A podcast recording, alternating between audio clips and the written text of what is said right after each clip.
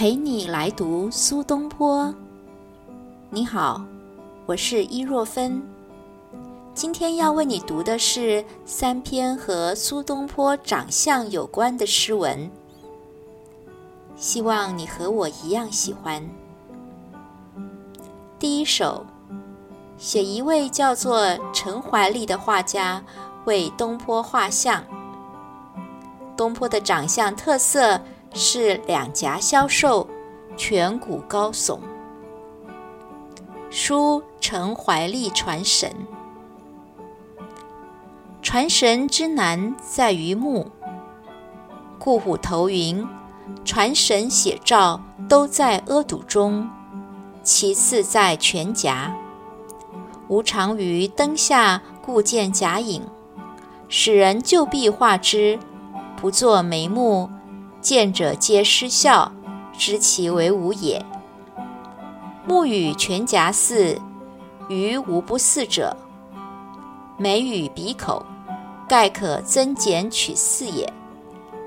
传神与相一道，欲得其人之天，法当于众中应察其举止。今乃使具衣冠，作注释一物。比脸容自持，岂复见其天乎？凡人意思各有所在，或在眉目，或在鼻口。虎头云：“颊上加三毛，觉精彩殊胜。”则此人意思盖在虚颊间也。幽梦学孙叔敖，嫡长谈笑。致使人为死者复生，此岂能举体皆似也？亦得其意思所在而已。使画者悟此理，则人人可谓故路。吾常见僧为真画曾鲁公，初不甚似。一日往见公，归而喜甚，曰：“吾得之矣。”乃于眉后加三纹，隐约可见。作仰观上士，眉扬而额蹙者，遂大死。南都人陈怀立传无神，众以为得其全者。怀立举止如诸生，萧然有异于笔墨之外者也。故以所闻者著发之。第二首，苏辙六十一岁生日的时候，东坡写诗为弟弟庆生，弟弟回赠了这首诗，写道：他们兄弟俩都是高个子。苏辙赐韵子瞻寄贺生日，弟兄本三人，怀抱丧其一，怡然众语书。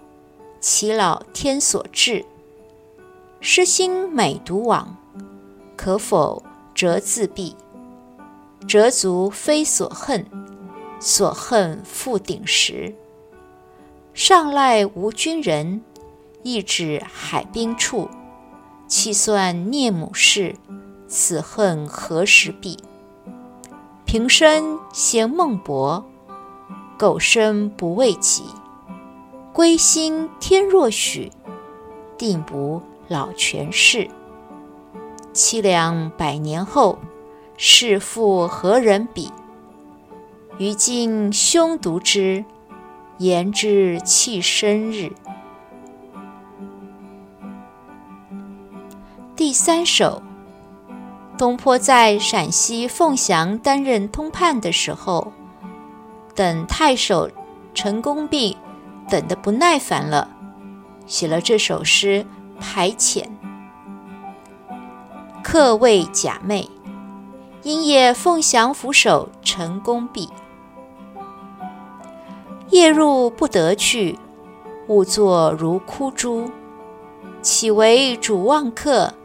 今我意忘吾，恐了不解释，韵色渐染虚。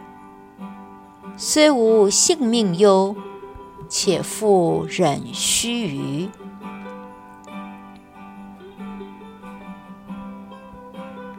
我是伊若芬，陪你来读苏东坡。